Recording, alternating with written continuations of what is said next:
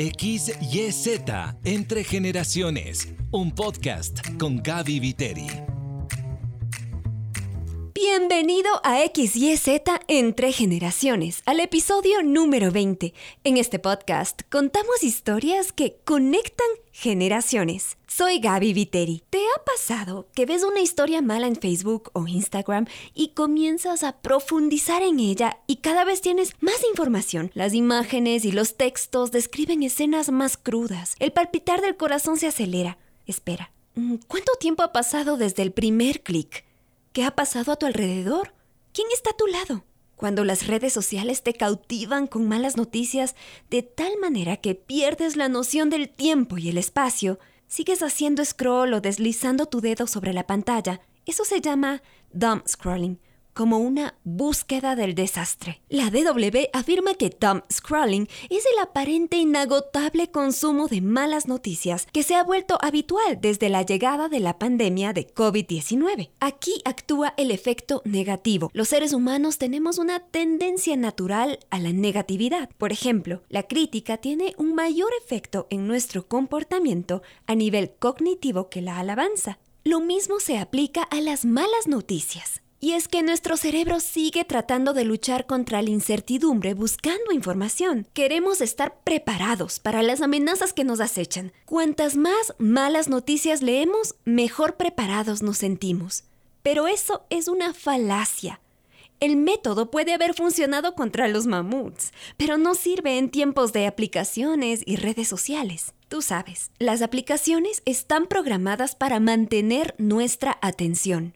Es como lo que pasa con una bolsa de papas fritas. No podemos parar de consumir, solo que la bolsa de papas fritas alguna vez se termina. En un tiempo de conexión absoluta, ¿cómo lograr estar verdaderamente presente y conectarme con las personas que tengo al lado? Profundicemos sobre este tema. Te presento a nuestro invitado, David Novoa quiteño. Su misión personal tiene que ver con acompañar líderes juveniles como mentor y escribir textos que puedan impactar mejor a las nuevas generaciones. Como familia, buscan ser instrumentos para la sanidad de las generaciones más jóvenes. David tiene un doctorado en teología de North Carolina College of Theology. Es pastor de la comunidad Nuevos Comienzos en Quito y coordinador administrativo de E625 Ecuador. Es coautor junto con Lucas Leis de la serie de libros Proyecto Discipulado autor del libro Una fe que piensa, junto con Alex San Pedro. Su último libro, El arte del discipulado,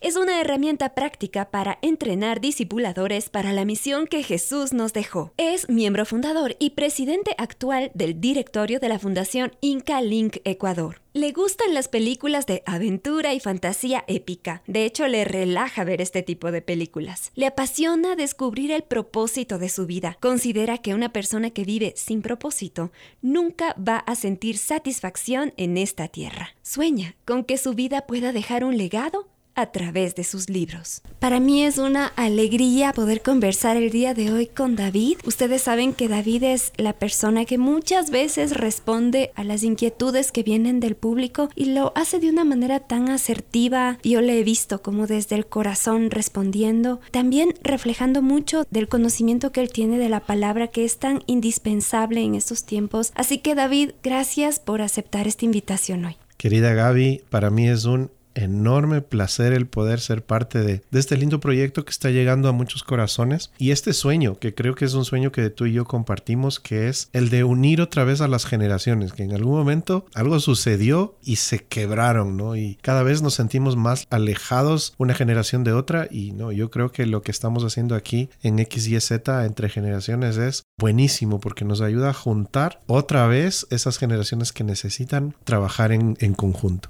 estoy totalmente de acuerdo, David. Es un sueño bellísimo. Qué chévere tener compañeros en el camino en este equipo que busca hacer puentes entre generaciones. David, ¿por qué crees que nos atrae tanto la tecnología. Tú sabes, venimos en esta serie hablando de tecnología desde diferentes aspectos y no no la vemos como algo malo, sino como un aporte para la humanidad tan valioso, pero también hay que ser sinceros, hay momentos que nos absorbe tanto la tecnología que nos distanciamos de Dios, de nosotros mismos y del otro. ¿Qué nos atrae tanto de estas pantallas? Creo que es el lo que nos produce cuando, cuando nos acercamos a un video, cuando entramos en el doom scrolling, cuando estamos en redes sociales, esto nos produce un cierto nivel de satisfacción que ocupa un lugar, empieza a ocupar un lugar en nuestro corazón. Y claro, aún a nivel hormonal, ¿cierto? Se disparan hormonas en nuestro cerebro que nos dicen qué lindo es hacer eso, qué lindo satisfacerte al ver estas imágenes, qué lindo llenarte con estas cosas. Y nuestro cerebro nos engaña porque nos dice, si ya estás satisfecho, entonces ya no necesitas abrazos porque los videos ya te entregaron oxitocina, ya no necesitas relaciones cercanas porque todo lo estás recibiendo a través de estas cosas. Entonces, creo que somos un poco engañados por lo que, lo que está sucediendo en este modelo de tecnología. Ojo, no, no estoy en contra de la tecnología, al contrario, eh, muy a favor porque nos ayuda como seres humanos a muchísimas cosas, pero sí necesitamos como aprender ciertas cositas en el camino. David, qué lindo cómo lo has planteado de esa manera porque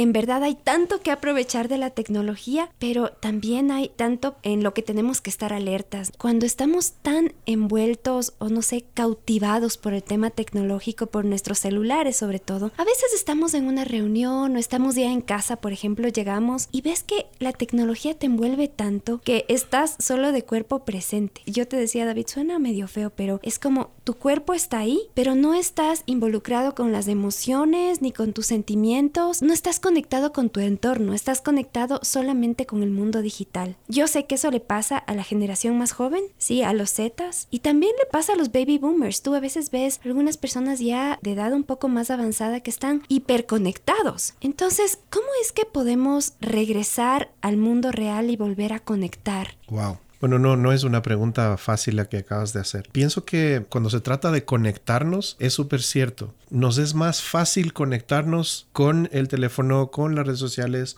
con las personas a través de lo que nosotros elegimos. Y mira lo que sucede cuando tú entras en la cadena de reels, de videos, y empiezas a, pasar videos, ¿no? Uno detrás de otro. Y eliges el que ver y el que no ver. Tanto es así que ahora han optado por iniciar los videos diciendo, epa, epa, no te vayas, no, no deslices. Como espérate, conéctate conmigo y hay estrategias de los mismos videos para que conectes con ellos. Y eso es fácil, Gaby, eso es súper fácil. ¿Por qué? Yo elijo, está en mi mano a, a simplemente un movimiento de mi dedo y yo elijo qué ver y qué no ver. Pero cuando se trata de las relaciones, ¿no? Cuando se trata de las relaciones interpersonales, es más difícil elegir, Mm, ¿me entiendes? sí. Yo tengo que sentarme con una persona a compartir y, y ese compartir no siempre es fácil. Yo no puedo hacer un movimiento de mi dedo y decirle a la persona que se calle porque no me gusta lo que está diciendo. Edita O- la introducción. Ajá, o, o porque no me, o porque no es de, de mi interés, o porque no me llama la atención, o porque no me produce, ¿me entiendes? Entonces es más difícil relacionarse ah, con, con- con las personas, este, de- o sea, cara a cara. Y, y eso, en eso la tecnología ya, ya nos lleva una ventaja. Simplemente por el hecho de que es más fácil controlar lo que quiero ver y no puedo controlar lo que voy a conversar y hablar con el otro. Ay, qué interesante lo que acabas de decir, David, porque en verdad como que no le puedes editar a la persona, ¿no? No puedes sacar solo la versión de lo que quiero, de lo que me gusta, sino que cuando estás interactuando es mucho más incómodo. Así es, y por ejemplo, cuando estás en una reunión, tú no puedes elegir quién está y quién no está. Está el que está, ¿no? Y nos toca pues hacernos al dolor de que ahí están, ahí están todos. Sí. y ya, o sea, tengo que acoplarme a lo que eso significa. Y por eso quizás mucha gente opta por aislarse quizás y, y enfocarse mejor en lo que sí puede controlar, porque claro, como seres humanos tenemos esta tendencia a querer controlarlo todo y entonces ahí es donde, donde se disparan este tipo de situaciones. Es lo que pasa en las reuniones de amigos o reuniones familiares, que a veces hay una conversación, aun cuando la conversación puede ser muy animada y divertida y todos están conectados con la conversación, de pronto terminó el tema y todos se, se- se quedan callados, hay un silencio incómodo y la primera reacción que tiene la mayoría, tenemos porque me ha pasado, es volver al teléfono. ¿No? Y entonces, mientras surge otro tema interesante, eh, voy a Tengo ver un algunas mundo cositas. paralelo aquí. Ajá, tengo y, y- y- paso esos segundos de silencio incómodo eh, hasta que hasta que otra vez surja la conversación. Fíjate, porque nos sale más fácil conectarnos a través del mundo digital que persona a persona. David, sabes que yo estaba escuchando un audiolibro de Daniel Siegel y él habla sobre la valentía que una persona requiere para estar presente. Justo en este momento cuando tú me dices, sabes que es mucho más cómodo estar en tu teléfono que estar en la realidad conectando con personas, con su carácter, con lo incómodo del silencio, con cosas que no me gustan. Y de hecho, se requiere valentía para estar presente. ¿Cómo das ese paso de valientes? En ese momento de silencio donde sería mucho más fácil, como tú dices, coger el teléfono, tengo cosas divertidas que ver aquí, en vez de estar aguantando este momento. ¿Cómo es que digo, bueno, voy a dejar un ratito el teléfono a un lado y voy a armarme de valor y conectar con los que están a mi alrededor? Primero, es un tema de decisión personal. Cuando uno asume este reto personal de conectarse con las personas, ya se convierte en una decisión. Y es una decisión en donde interviene la voluntad. Es más o menos como tú hablabas de, es más cómodo, no usaste la palabra cómodo. ¿Cómo me quito la, la comodidad para hacer algo que me incomoda un poco? Piensa en la gente que va a hacer deporte. ¿Por qué, ¿Por qué, hacer deporte? Hay una serie de razones por las que una persona decide hacer deporte. Pero ¿sabes qué? Es más cómodo quedarse en la casa. Es muy cómodo quedarme en mi casa y no tener que salir de mañana o salir en la noche o ir al gimnasio o a la caminada o a lo que sea. Pero la decisión voluntaria me lleva a querer algo mejor para mí y entonces yo decido hacer deporte. Y eso es en todas las cosas. Y te, te, hablo desde la perspectiva del escritor, porque yo como escritor me ha pasado muchísimo esto. Y quiero escribir algo y entonces necesito dedicarle tiempo, Gaby. Si no le dedico tiempo a mis escritos, entonces no van a llegar al nivel que yo quiero que lleguen, no van a llegar a las personas. Van a ser escritos ligeros.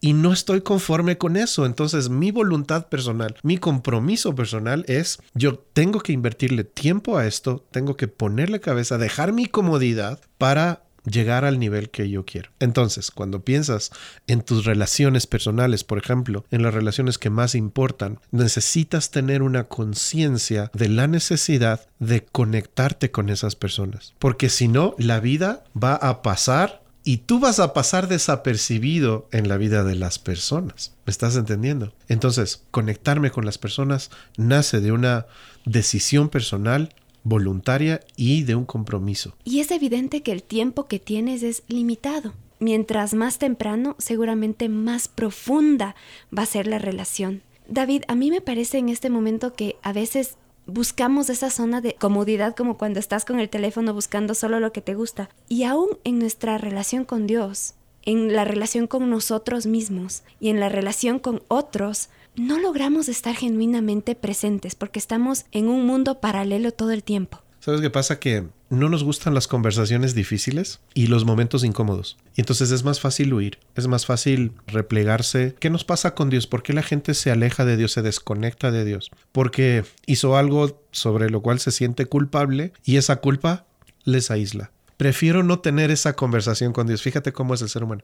Eh, eh, eso le pasó a Adán, ¿no? Prefiero no tener esta conversación con Dios porque yo sé lo que me va a decir. Y entonces Dios, Dios no estaba cerrando la puerta, al contrario, siempre tuvo la puerta abierta y siempre tiene una puerta abierta para con nosotros, pero nosotros tenemos esta tendencia de alejarnos, de aislarnos para no tener que lidiar con el problema. Este, como padres, no quiero hablar con mi hijo de estos temas incómodos, mejor voy a llevar la fiesta en paz. Ese sentido de comodidad puede ser peligrosísimo porque nos resta la oportunidad de tener conversaciones profundas que nos vinculan, que nos conectan fuertemente a las personas. Mira, Gavisita, si algo aprendido en estos años es que uno aprende más de las situaciones duras y difíciles que de las cosas que son fáciles, de las que ya manejamos. Y asimismo uno aprende más de las conversaciones difíciles. Las conversaciones que son fáciles, las que son ligeras, de esas uno no aprende mucho, pero de las conversaciones profundas, de las difíciles, de las duras, esas son las que nos hacen crecer. Entonces, tenemos un reto detrás de eso y es cómo poder estar conscientes de asumir esta responsabilidad de conexión aun cuando sabemos que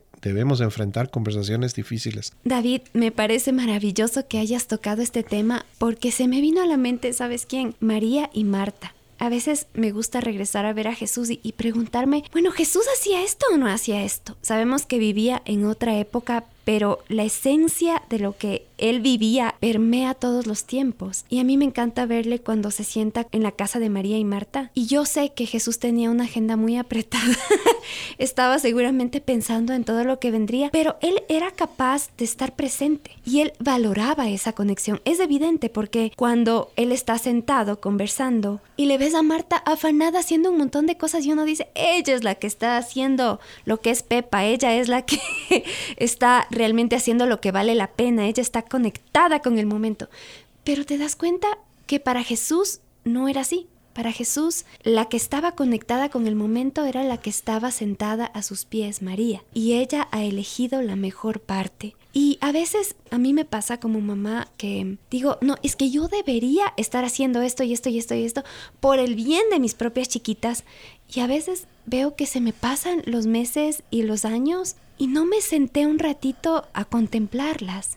No me senté un ratito a, a reírme con ellas simplemente de lo que estaban haciendo, a sorprenderme de las cosas que a ellas les sorprendían. Y yo sé que ese tiempo no va a volver. Nos toca ver la forma de organizarnos, ¿no? Nos toca ver la forma de manejar la vida, pero pero no podemos decir que para nosotros esto es importante, construir amistad, construir relaciones, construir matrimonio es importante, pero no estamos presentes. David, yo te quería preguntar, ¿cómo es que uno logra estar emocional, física y mentalmente presente? Escribiendo el, material de proyecto discipulado, yo tuve la oportunidad de hacer un cuadrito que me parece importante sacarlo a colación, porque yo ahí hablo de algunas etapas que uno debe ir cumpliendo desde parte de desconexión total, ¿verdad? Hacia una conexión profunda. Este, este, tema que yo traté ahí en Proyecto Discipulado se llama la conexión fundamental. Y es que necesitamos estar conectados, estar presentes, que es lo que tú decías. Jesús sabía estar presente. Estuvo presente para María. Fíjate la escena completa de lo que tú hablabas. Jesús estuvo presente para María y María le escuchaba. Marta era la ausente porque estaba sirviendo cosas, pero Jesús también estuvo presente para ella porque mm. le dijo lo que ella necesitaba escuchar. Sí. Entonces Jesús estuvo presente para ambas. Y eso es un reto que nosotros tenemos. El cuadro que te decía habla acerca de etapas de las relaciones, ¿no? Una relación implica iniciar de forma muy superficial, es la etapa casual, pero luego inicia una etapa de atracción, de hay cosas que me gustan. Busquemos estas cosas que tenemos similares para poder avanzar como al siguiente nivel. Al principio no sabíamos nada, todo era superficial, pero luego empezamos a tener cosas de las cuales conversar. ¿Qué me atrae de ti? ¿Qué te atrae a ti de mí? Y así avanzamos un siguiente nivel o una siguiente etapa en el nivel de la relación. ¿Cuál sería un ejemplo de una conversación que inicia a nivel superficial? Mira, hablamos, hablamos del clima, la, típica pregunta de, hola, ¿cómo estás? Eh, bien, ¿no? Y, estoy pasando cualquier cosa, pero no, no, te quiero decir más allá, no te quiero decir cómo estoy. No es una conversación capaz y esas son la mayoría de las conversaciones que tenemos con nuestros hijos, ¿no? Llegan a casa, ¿cómo están? ¿Cómo estás? ¿No? Eh, bien, pero no sabemos qué es lo que está pasando. Eh, entonces creo que necesitamos cambiar esa dinámica de nuestras conversaciones en, ese sentido. Es una conversación superficial.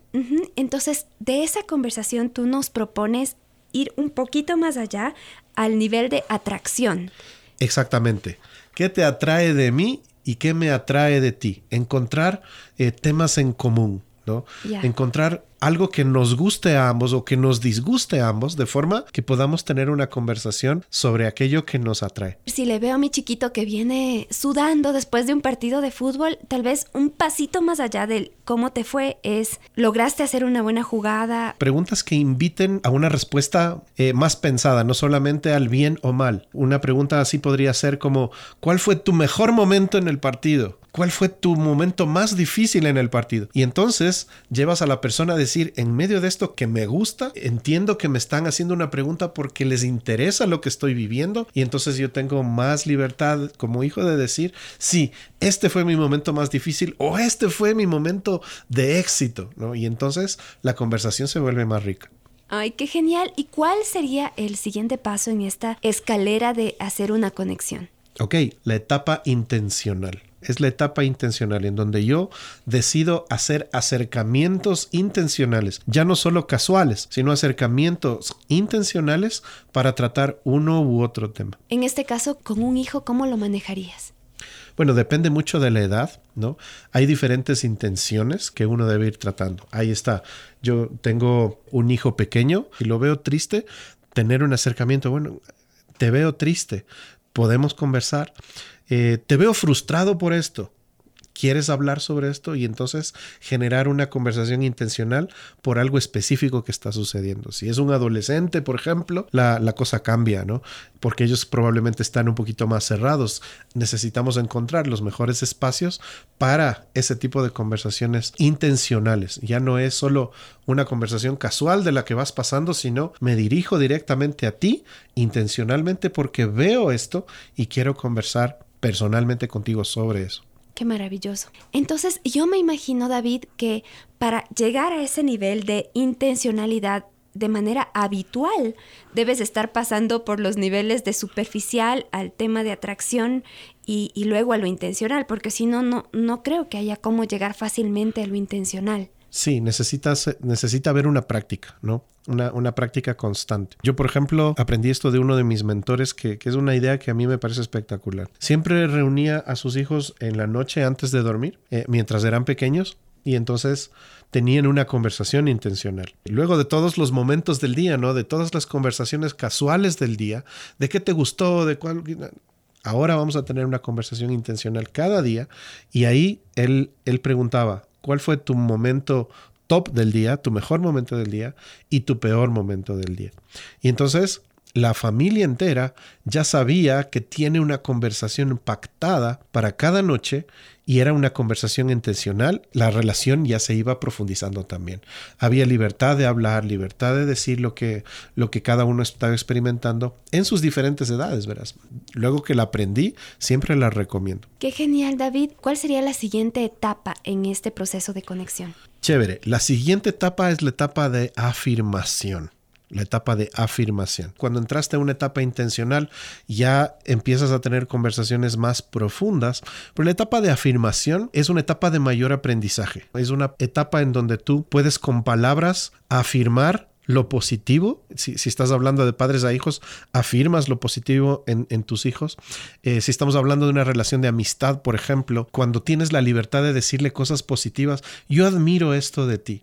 Mira cómo una palabra así, una conversación así, puede afirmar tanto a una persona que, se, que, que esa relación se convierte en una cosa profunda. Cuando uno tiene la libertad de decir, sabes que esto es algo que me encanta de ti y esto otro, sabes que no me gusta, creo que deberías tratar esto, esta situación en tu vida. Cuando uno ha llegado a ese nivel, entonces es afirmado. Y cuando es afirmado, crece. Aún cuando las cosas que nos dicen son las que no nos gustan escuchar, porque sabemos que viene de alguien a quien le importamos y que se está preocupando por nosotros. Entonces, esa es la etapa de afirmación. Y en el caso de una amistad genuina, eso es un tesoro también. ¿Cuál sería el siguiente paso? Bueno, la última etapa es a la que yo llamo la etapa de convicción. Es una etapa de certeza. Cuando tú dices, yo estoy seguro que si yo le cuento esto, esta persona no me va a juzgar, que si yo me abro con esta persona, me va a escuchar. Estoy seguro que si les cuento esto voy a tener la libertad de decirles lo que pienso y lo que siento porque sé que no me van a caer encima, sino que me van a ayudar a surgir de donde estoy. Cuando uno tiene esa certeza, esa seguridad, ha llegado a la mejor etapa de la relación. Porque entonces la relación es genuina, es sincera y es profunda. Es la, el ideal de toda relación interpersonal padres de hijos, amigos, esposos, pero también nuestra relación con Dios. Porque sabemos, si no me acerco a Dios, si no quiero orar, si, no, si, si, le quiero dar la espalda, es porque no quiero tocar ciertos temas con Él. Pero cuando tengo la certeza de que voy a hablar con Dios, a pesar de que Él ya sabe lo que hice, ya sabe lo que pienso, lo que estoy pensando, lo que estoy atravesando, tengo la libertad de acercarme sabiendo que no voy a recibir juicio de Él, sino misericordia y gracia, entonces ese nivel de relación con Dios es, es el que nosotros deberíamos querer anhelar. Es un asunto de construcción de confianza que se da día a día, pasito a pasito, y te da ese privilegio de una relación profunda que en este tiempo es tan escasa. Exactamente. Y necesitamos más de, esas, de ese tipo de relaciones. ¿Tú usaste la palabra escasa? Sí, es triste. La, Biblia no, nos recomienda, no sean escasos, no sean escasos. Ensancha el sitio de tu tienda. Creo que nosotros necesitamos eh, tener esa visión divina uh, para saber que necesitamos más amigos, más buenos amigos y necesitamos relaciones más profundas. Yo soy una persona que he crecido sin muchas personas a quienes puedo llamar amigos y déjame decirte, me han hecho falta me han hecho falta. Y cuando uno encuentra amigos, como tú decías, encuentra un tesoro. ¿Cómo empata el asunto de la tecnología, redes sociales, el manejo de tu teléfono y todo lo demás? ¿Podría ser de alguna manera útil para generar conexión? Creo que la tecnología nos sirve para las etapas iniciales, pero para etapas más profundas, no creo que sea tan útil aunque podemos usarla, ¿no? Sí, podemos chatear, podemos decir, mira, cuando nosotros chateamos, eh, a veces se nos malinterpretan las, las palabras que usamos. Eh, ¿Por qué estás diciendo enojado? ¿Por qué? Porque escribiste en mayúsculas. No, no era así. O sea, hasta eso se puede malinterpretar. Pero cuando tú estás en presencia, cara a cara con una persona, Tú, no puedes esconder tus gestos, tú no puedes esconder tus reacciones. Necesitas ser genuino. Y para llegar a los niveles más profundos de una relación, necesitas estar cara a cara. Creo que la tecnología nos es útil para muchas cosas, pero no para tener relaciones profundas. Nos sirve para estar conectados con más gente, pero no podemos profundizar con toda la gente profundizamos con aquellos que, que, se han ganado ese derecho y esos son los más cercanos, a los que, a los que nosotros llamamos más cercanos. David, de esta manera estamos cerrando esta conversación hermosísima. Gracias por esa pasión que tienes sobre el tema de conectar generaciones y yo me quedo con muchísimas citas de lo que tú dices como para guiarme en el camino. Me encanta la idea de que la tecnología puede ser usada para construir relaciones en la fase inicial. Para la etapa de atracción, me gusta eso que haces, ¿no es cierto? y pero para ya ir más allá. Busquémonos cara a cara. Gracias David por este espacio, por el honor de tenerte aquí y por concedernos tu tiempo tan valioso. Con mucho gusto, Gavisita. Es, es muy lindo poder ser parte de, de, lo que Dios está haciendo en diferentes lugares del mundo y ahorita lo que está haciendo contigo aquí en el Ecuador. Que el Señor te bendiga. Dios te bendiga, David. Qué buena conversación con David. Necesitamos zonas libres de pantallas, por ejemplo el dormitorio. Necesitamos horas libres de pantallas y necesitamos seguir alimentándonos y compartiendo intencionalmente contenidos que nos informen y nos den esperanza, como los que produce HCJB a través de sus diferentes medios cada día. ¡Qué labor tan trascendental! Llevar luz donde está tan oscuro. Esta semana viene con dos desafíos. Te desafío a dar tres abrazos reales a personas cercanas a ti que pertenezcan a una generación distinta a la tuya. Y te desafío a compartir contenidos en tus redes sociales que den esperanza. Gracias por esta conversación. Valoro cada segundo de tu tiempo. Por favor, comparte este podcast con tus contactos. Eso significa muchísimo para mí. Me encuentras en Instagram como arroba gaby.viteriXYZ. Te espero la próxima semana. Te envío un abrazo gigante, de esos que conectan generaciones. Este podcast llega a ti gracias al gentil auspicio de E625 Ecuador. Ningún proyecto es más importante que el discipulado de las nuevas generaciones. Y por eso, Especialidades E625 pone a tu disposición la serie Proyecto Discipulado. Cuatro libros escritos por Lucas Leis y David Novoa. Lecciones bíblicas interactivas, dinámicas para facilitar el crecimiento de tus niños, preadolescentes, adolescentes o jóvenes. Además, contiene 10 principios esenciales del discipulado bíblico para entrenar a los discipuladores. Encuentra este fabuloso material en e625.com, en las librerías cristianas y en todas las plataformas digitales. XYZ Entre Generaciones con Gaby Viteri. Una producción de HCJB.